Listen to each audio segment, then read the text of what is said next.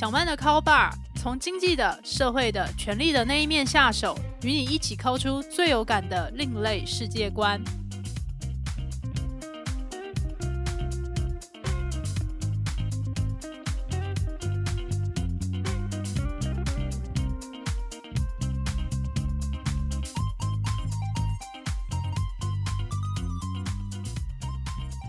各位听众朋友，大家好，欢迎来到小曼的 Call Bar。这是一个讨论社会阶级衍生性八卦节目。我是主持人陶小曼。在上一集的节目里面，我们聊到升学女子高中里面的心理阶级。这一集我们就要来聊聊男子高中的版本。男子高中的小团体到底是怎么一回事？怎样的人会是里面的风云人物？我自己身为生理女性，当然有一些采访所得。可是只转述故事的话，大家可能听不过瘾，所以这一集我们就请了特别来宾。这一集的特别来宾就是我们的录音师阿宽，请阿宽自我介绍一下。嗨，大家好，哎，对，很荣幸，没有想过有一天 我的老板会发我上节目。啊，这个。会会太尬吗？当年我自己是身为那个阴沉的才女，真的是很好奇，身为一名风云人物到底是什么感觉。来，先自我介绍一下这个。身为这个录录音师，这个录这一档节目的时候，我们其实就是在讨论说我们要做什么题目。结果你这看到这一题的时候，你就说：“哎，你当年是风云人物耶。”然后其实我真的好奇，当风云人物到底是什么感觉？好后悔哦！啊，好后悔是什么东西？没有，现在现在突然现在突然想说，嗯，我怎么敢自己说自己是风云人物这样子？好，但应该还还可以啦。对，好了，正式跟大家自我介绍一下，我是阿宽。那现在是跟陶小曼一起制作节目的，就是对我主要是帮忙处理就是后置剪辑相关的这一部分。那我目前是一名就是配音圈的全职录音师。那今天会找我来上这一集，主要的原因其实应该是因为我高中的时候是读台南一中。就是男校是，而且阿宽，你说你是当时的风云人物，然后我就哦，这个太厉害了，居然是风云人物，很想问问看风云人物的视角是怎么看待自己的高中生。没关系，我觉得，我觉得我们等一下聊下去，因为其实我觉得有些人可能会觉得说我这样子不一定算是风云人物，但我觉得其实每个人去就是怎么样定义风云人物这一件事情，其实每个人都不太一样。对，那反正我们之后聊，就是听众如果听了觉得说，哎，你这个也不怎么样什么的，也都可以对，就是欢迎留言讨论这样子。对，反正我就只是讲，对大家其实很欢迎大家来定义一下自己认定的风云人物是什么意思。对，好的。哎，那阿宽当时你是如何去考取台南的第一志愿的？你们家里是不是很在意你的功课，会盯着你念书呢？呃，好，这边要先讲，我如果没有记错的话。就是我那一届考高中，好像就是碰到第一次的那个基本学历测验。哎，在机测之前不是吧？我是第二次啦。所以哦，我你是第二次吗？对，我比你年纪大。对，我是第二次啊。那所以你已经大概反正就也是蛮前面的，对不对？第几次？对对对对啊，那可能是因为可能我姐是第一次还是之类的，因为我姐大我三岁。对。哦，那那那有可能，对，反正我记得我是很前面的，就是基本学历测验啊，我知道啦，因为在我那一届后面好像就要加考作文，哎，是吗？原来如此，你不擅长写作文吗？其实我我记得，因为其实国中很少会要写作文，对，但上高中之后，我自认为作文还不错，尽管我其他成绩都很差。哦，这扯远了，扯远了。那时候其实，对，其实国中的时候。呃，我爸妈盯得蛮严的，坦白来讲，对，那所以说就是后来就是在考就是这个基测基本学历测验的时候，我是他有他有两次嘛，可以考两次。我是第一次的时候，我那时候满分是三百分，哎，你们那时候满分也是三百分吗？基本学历测验我记得是分级距嘛，就是每一科都是十五级。没有，他他你你说的那个应该是那个考大学的，他才没有他才没有总分。基本学历测验是那这样子，我还真的是忘记了。基本学历测验那一 part 没有记错的话，好像是是不是考五科啊？然后一科六十分，所以满分。我记得我那一届满分是三百。然后我在第一次的时候我就考两百七，然后两百七在我那一届第一次的分数里面 PR 值是九十七，然后九十七通常没有意外的话，高对，通常没有意外的话就是可以上台南第一志愿，就是台南一中这样子。对，但长大了之后才发现说，其实后来看了一下，哇，两百七那时候是上不了建中的，我记得。哦，这样子啊，因为我觉得在台北的，因为一来台北的学校很多，再来就是竞争其实蛮激烈的。因为我记得我当年 PR 值第一次考呃 PR 九八的时候，然后去推甄北一女中，然后就滑铁卢了，然后我就觉得呃气死我哦，了，所以你是考第二去考了第二次。哦、对，考了第二次，每一次考试都考到最后一刻，真的是非常的消磨。所以你第一次就可以决定上台南一中，那真的是蛮厉害。可是其实那时候煎熬还没有完啊，这边就好，这边快速讲一下好了，因为其实那时候很妙，没有啊，因为其实我看到原本访纲里面还有问说擅长与不擅长的科目，嗯，对，呃，这边要先讲一下，因为我国中，我国中的时候，其实我那一所学校是我国中念的是台南的建新国中，那建新国中其实在台南的国中里面来讲，也算是升学名校，就是蛮多人都可以上台南一中这样子，台南一中、台南二中，就是台南前两志愿这样子。然后它也是一所男校，然后可是哦。那时候我是就读资优班，就是建建新国中的资优班。但是我们那一届的资优班很好笑的是，呃，他一届资优生总共收三十名，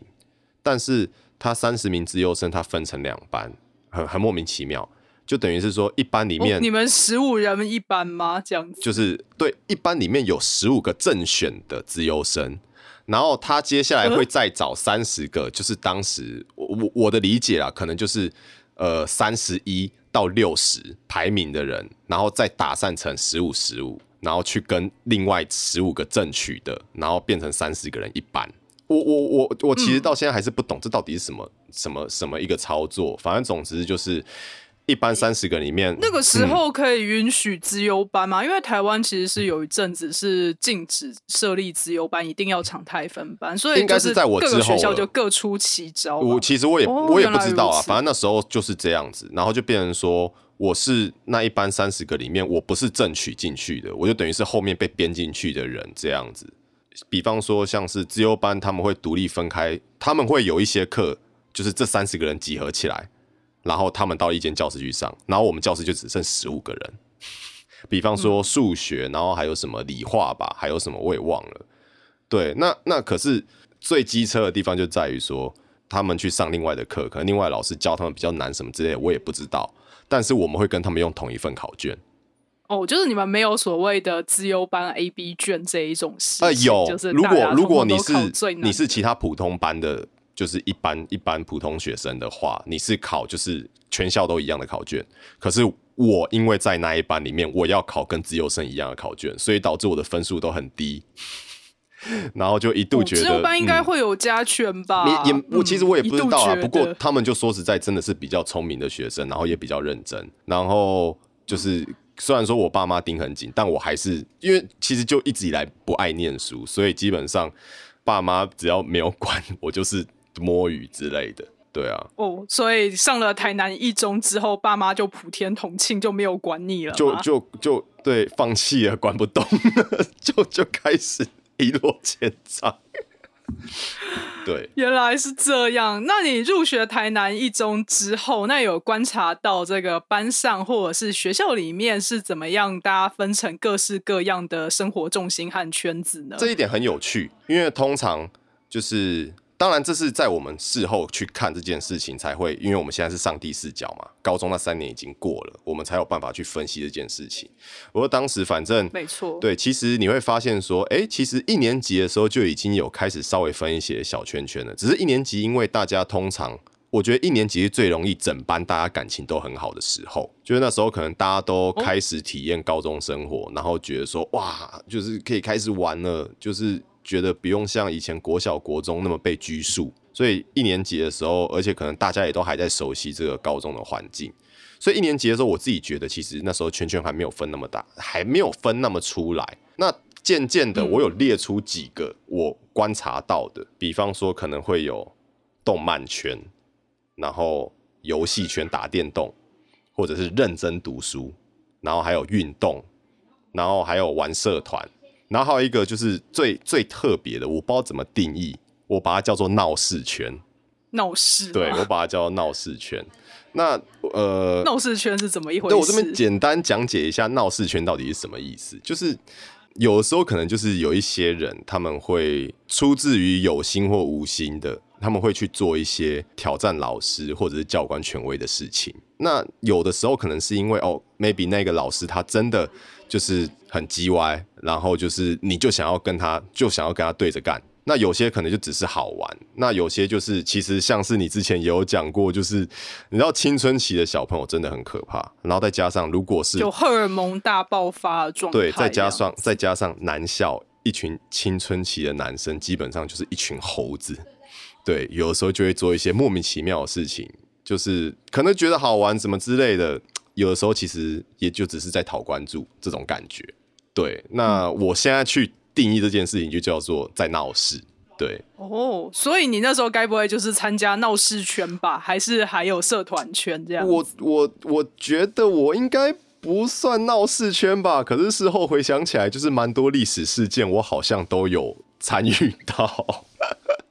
对，因为我高中其实绝大多数的时候，就是如果不是跟我的几个好战友一起去打网咖，不然就是去踢足球，因为我那时候是足球社的这样子。对，所以我大概就是在就是电动圈跟就是社团运动圈这样子之间。哦，社团的如果是那个算是运动型社团的话，那通常这也的确是学校里面会蛮受到关注的一群人。嗯，那那时候在闹事现场，为什么你都在啊？你要不要回忆几个经典的闹事现场？这边就要讲一个，就是其实这件事情，我们前一阵子莫名其妙上了一个，就是大家知道有一个那个匿名的论坛叫做 D 卡。迪卡对，然后我们之前做过的一件事情，我们当时有用，那时候有那种很很烂的智慧型手机，什么 Sony Ericsson 啊，什么之类的那一些，就是跟现在比起来差很多的智慧型手机，可是它有录影的功能。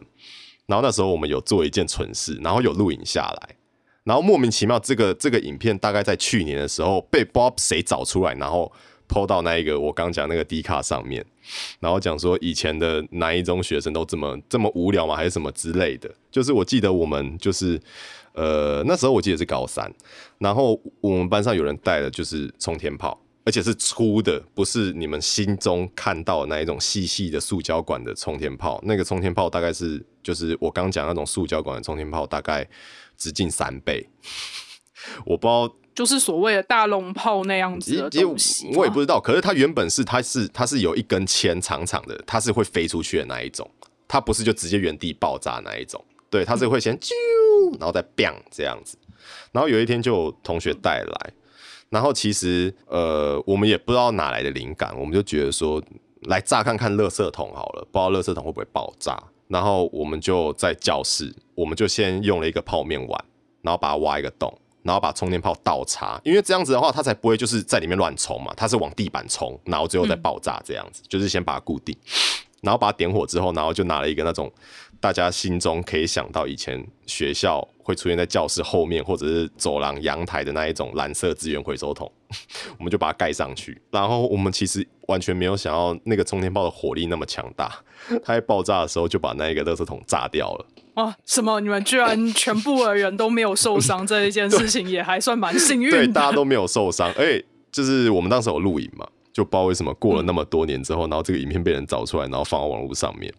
那时候其实最经典的一件事情是，呃，因为那时候我记得我们高三，高三，然后我们班就是我那时候是五班，五班算是比较前面的班级，所以我在一楼。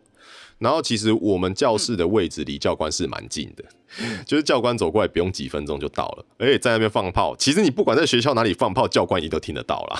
而且我们又离教官是超近的。其实我我也不知道我们哪来的种，就是做这件事情。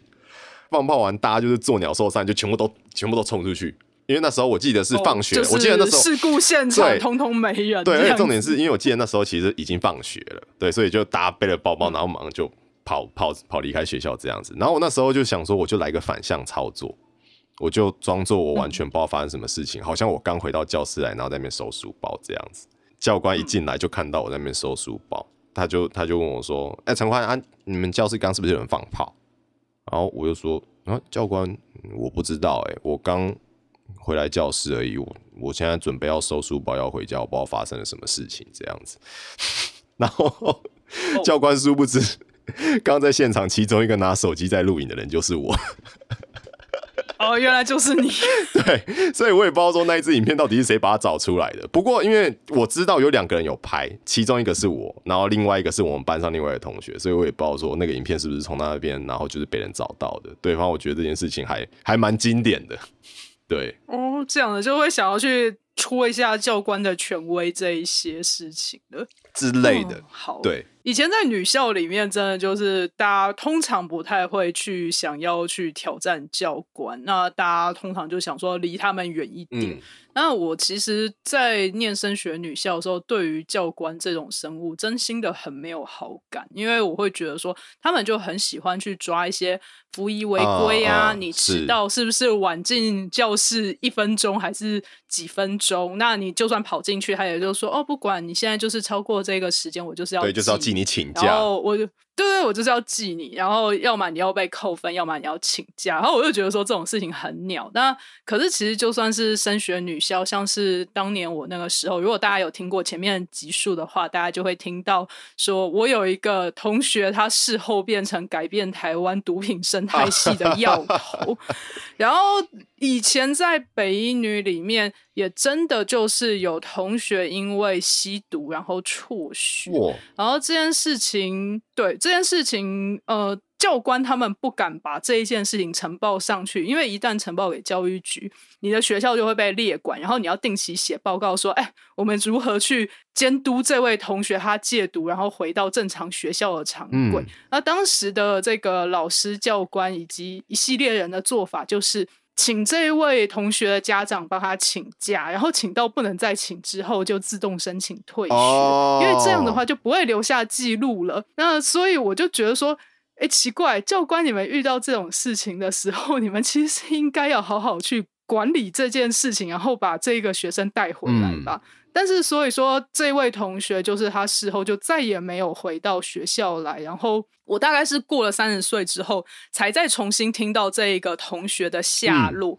然后那时候听到就觉得非常唏嘘，因为他真的就是在高中那一刻离开学校之后，就再也没有回到校园。那事后也就是在社会上，呃，也经历过了非常多事情，然后最后是到了一个算是呃安置。更生人的机构里面，哦然后去生活，然后我又觉得，可能这对于有烟毒这个记录的人来讲，已经是最好的结局了。可是如果说当时每一个大人再多做一点什么事情真的如果社会可以他就拉他一会被救把的话回来。真的，但是我觉得那时候看到的教官啊、老师或者是学校这些行政人员，通通都只想是哦，天哪，我们千万不要让学校留下这一笔记录，我们不要让上面监督或者是管到我们，希望让这一整件事情整个被抹杀掉。然后我就觉得啊、我真的超 讨厌教官或者是这一系列的人的，嗯、所以我就觉得说啊。这个挑战教官权威，可是以前在升学的女校，真的大家不会去想到这些事情。应该也是男生臭男生比较会想要做这件事情。对，就是可能会挑衅一下教官，那女生们就会觉得说啊，天啊，你为什么要去这个跟这些人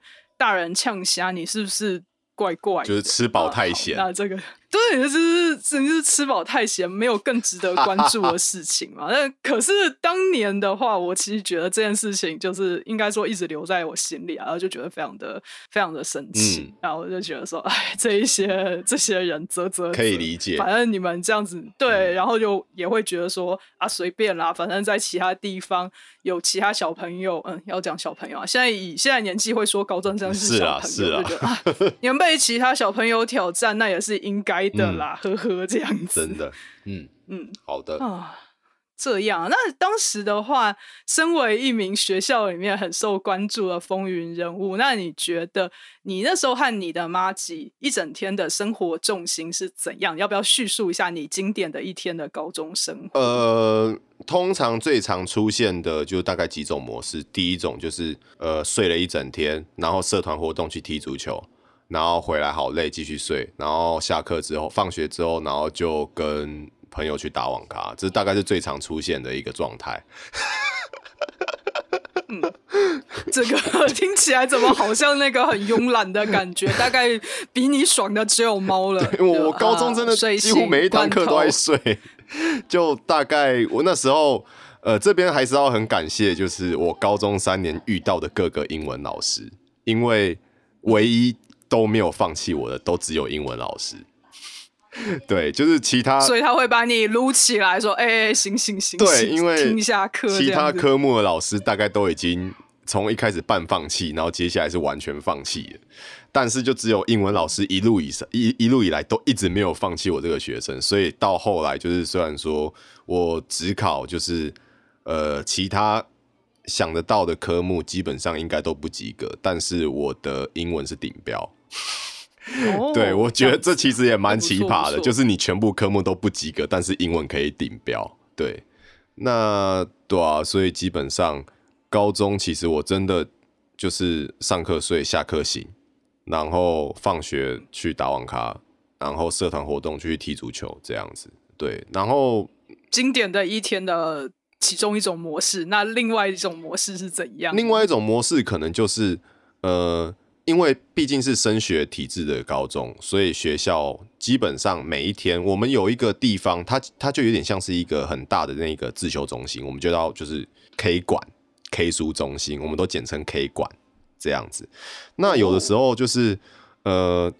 啊，这种事情在低年级比较常发生呐。诶，该这样讲吗？好啦，反正就是尽管就是不爱读书如我，但是身边的朋友不一定都不爱读书啊。就是有的时候他们还是可能段考快到了要去恶补一下，然后就会一开始的对话可能就变成说，哎，干今天要不要去打网咖？哎，靠北快考试了，去 K 馆念个书这样子。对，然后啊，去 K 馆我也不知道干嘛，因为我就觉得啊，我也不想念啊。然后可能就是一开始还是会三分钟热度，就书翻开，然后在那边哦算一下东西，背个单字什么之类。然后接下来就各种 想尽办法在那一个很安静的。K 馆里面，让自己找一些 好玩的事情来做。就请问那时候都找什么事情？没有一开始一开始很无聊，一开始就只是变成说，呃，玩手机，或者是看漫画，或者那时候还有那个什么，那时候还有那种快易通电子词典嘛。然后有的电子，我可以打俄罗斯。对，有些电子词典，有些电子词典里面有小游戏，然后就在那边玩小游戏。对之类的，所以你该不会贪食蛇也上天梯了吧？呃，是那时候那时候也没有天梯这种东西吧？它好像不能连线啦，我也我也忘了。对，反正就是玩一些很白痴的小游戏。然后到了高年级之后，可能就是半夜，就是因为那时候都晚上了嘛，就可能六七点、七八点，然后就在学校在那边乱晃夜游，然后看一下，哎，这个锁锁着办公室进不进得去之类，有的没有的。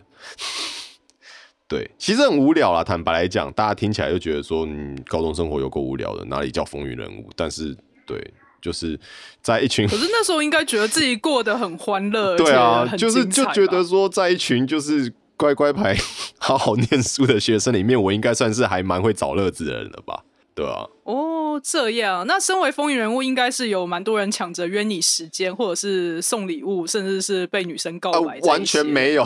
什么，因为不是因为 跟我想的不同，不是因为该怎么讲？呃，我的社团的性质基本上不太有机会可以跟女校的人一起办活动嘛。对，因为因为如果现在那时候也还没有混混搭的，没有，而且要讲，如果你今天是热门运动的运动型社团，比方说排球、篮球，或者是呃，maybe 羽毛球、网球这一些，呃，你要去跟其他学校，尽管是男校、女校或者是混校，你要跟他们的社团做一个联谊，或者是一起打比赛，然后去认识异性的机会也比较高。可那时候，呃。我记得那时候台台南有足球社、足球队的学校，基本上呃多半也都还是男校，然后不然的话就是，尽管他是男女混校，可是会来的人也只有男生啊。对对，因为毕最后还是很受男生朋友们的欢迎，所以这样子基本上不会有就是接触异性的机会，所以被告白这一部分是零。对。然后也对，也也没有 gay 来跟我告白，对零，所以就都没有。对，原来是这样，这个跟我想象或者是漫画里面画的好像不太一样、啊。没有，然后不过这样讲起来也挺自得其乐的。对，然后抢着约，顶多就是也不会抢着约啊，因为我们都固定就是一群人去打网咖，也不用抢着约。哦，就是队友都已经固定了。对啦，因为其实我们算是有固定的队友了，所以也不会有什么其他的人来特别找我做这件事情，因为大家都知道说我们是，我们就是固定一个团，我们会一起去玩这样子。对啊，哦，那那时候的这一群兄弟们的交情，应该就是现在讲起来应该是很铁的。对啊，对啊，对啊，的确就是，的确是少数，我到现在还有在联络的高中同学啦。对，那这样子讲起来的话，你有去追踪，就是哎，以前在高中生活里面很活跃的风云人物们，他们后续的发展吗？嗯，呃，我觉得这其实还蛮凑巧的，可能是因为我们毕业，就是大学毕业，然后接下来这一段时间，基本上都是就是各大的那一种那个那个叫那个算什么啊、就是那一种呃晶片厂啊或什么。之类那一种工厂都很缺工程师嘛，因为他们发展起来嘛，比方说什么台积电啊、什么宏达电什么有的没有的，就是各种电的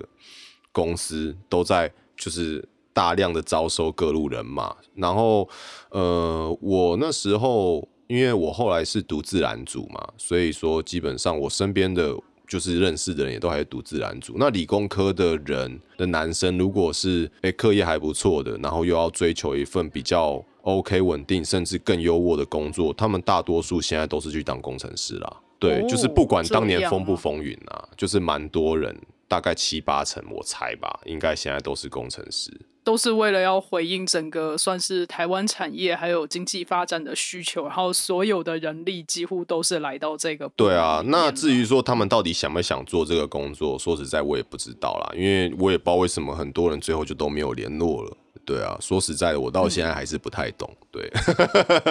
哦，后续发展，那你如果说回顾你自己的话，因为你没有选择跟同学们相同的路，那你那时候是怎么样去决定说好你要自己去发展属于你的未来呢？呃，我那时候后来，我大学一开始是读了建筑系嘛，然后后来转到室内设计。我觉得一部分是受我爸的影响啦，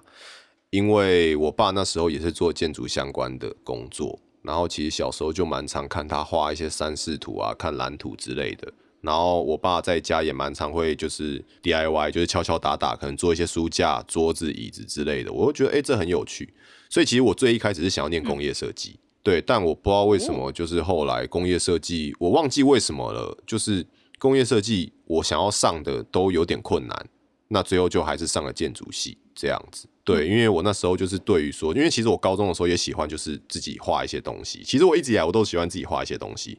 那然后或者是做一些简单的设计，那时候觉得说，哎、这个应该蛮有趣的，所以最后才会去念设计相关的科系，对啊。那至于为什么现在 是做录音师，这又是一个很长的故事了，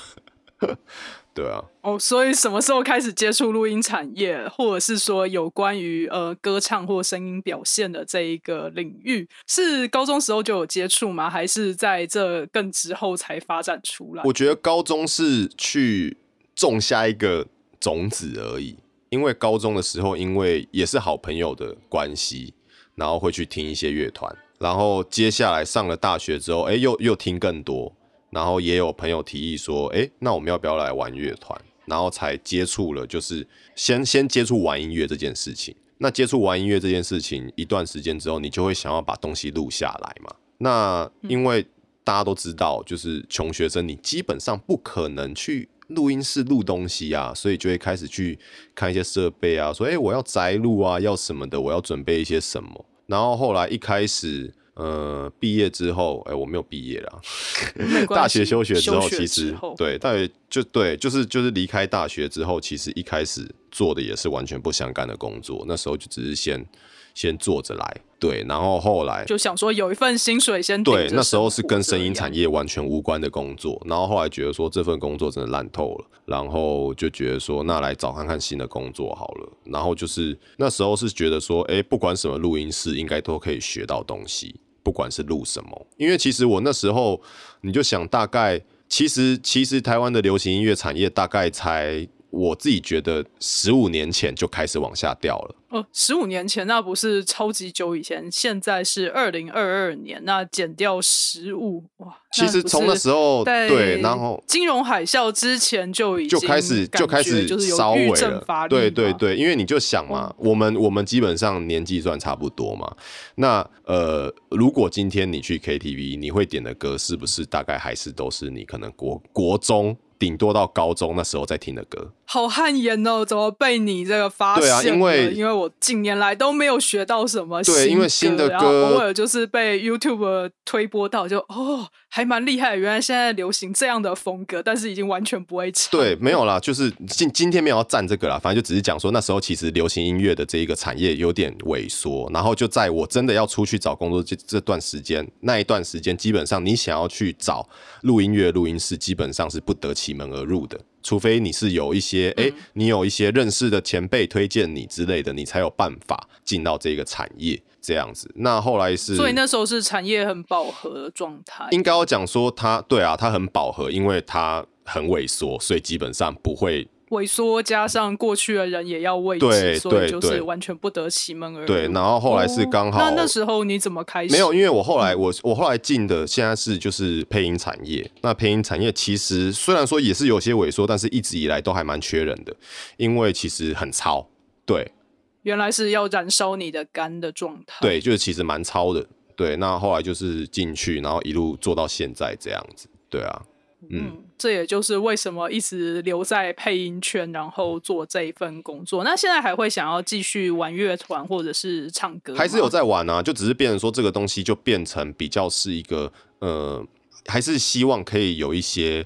呃很棒的作品可以让大家听到，但这个就不会是全就是全部主力的重心。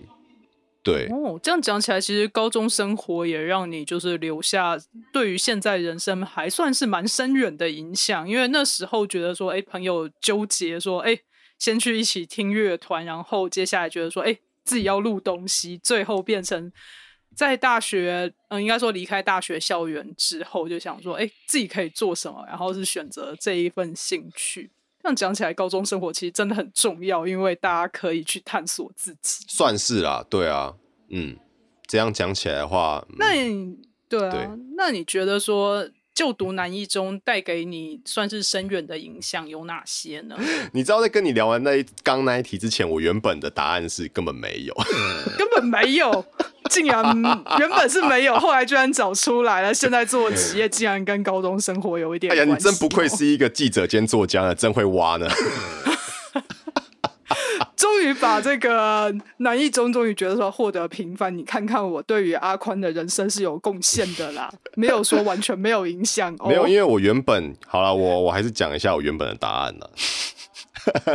我原本我原本认真的觉得说，其实高中你要谈。他对我来讲的影响，我并不会觉得说是因为我就读南一中才会遇到这一些人。当然，就是因为其实我觉得我读了高中，就是让我最有收获，就是我真的遇到了一些很棒的朋友。那虽然说这一些朋友可能，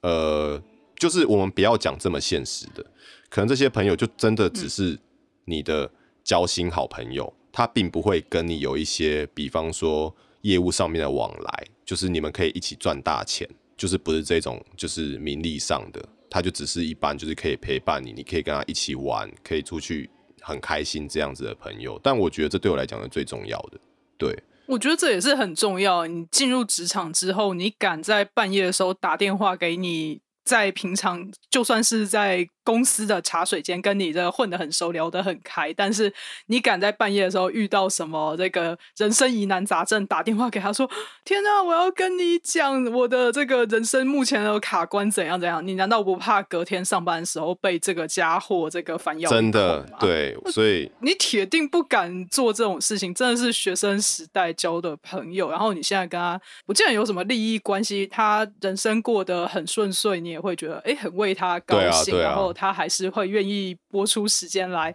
陪你，然后跟你聊一些五四三的乐色话，然后大家可能互相讲一下，就觉得说啊，人生好像又可以继续面没错对下没错 对，就大概是这样子。所以我觉得对我来讲最可贵的就是交到几个很棒的朋友。嗯，对，这果然是一个应该说听起来很会为自己找乐子这样类型的风云人物的高中生活，然后有这样的收获，真的不算风云人物，好烦哦、啊！什么？天哪！这个原来我们到节目的最后还要来颠覆主题吗？好吧，那就先到这边。不晓得大家听了这一集之后有什么样的心得感想，或者是个人经验想要与我分享的呢？都欢迎留言给我们。那未来我也将会继续在小曼的 Call Bar 持续分享社会阶级的衍生性八卦。我们就下一期再会喽，拜拜拜拜